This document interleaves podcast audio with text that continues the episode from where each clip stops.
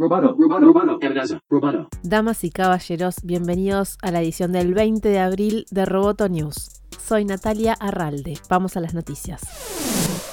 El CEO de Facebook, Mark Zuckerberg, dijo que la compañía está a punto de lanzar varios productos y funciones de audio. Agregó que en los próximos meses lanzarán funciones que incluyen clips de formato corto llamados soundbites y una herramienta para que los usuarios encuentren y reproduzcan podcasts. En una entrevista en Discord con Casey Newton, también dijo que Facebook está explorando salas de audio en vivo. Luego del rápido crecimiento de la aplicación Clubhouse, Facebook se suma de este modo a las redes sociales que han anunciado funciones de audio en los últimos meses. Facebook también dijo que está trabajando con Spotify Tech para facilitar el intercambio de contenido para músicos y oyentes.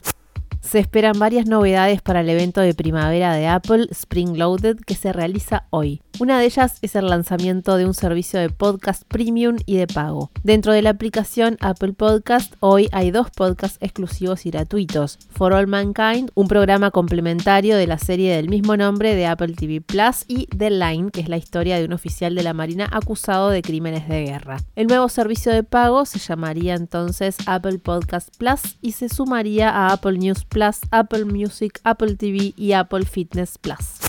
Reddit también lanzó una función para competir con Clubhouse, Reddit Talk. La firma detalló que la función permite tener diálogos en directo mediante notas de voz en las discusiones dentro de los foros de la plataforma conocidos como subreddits.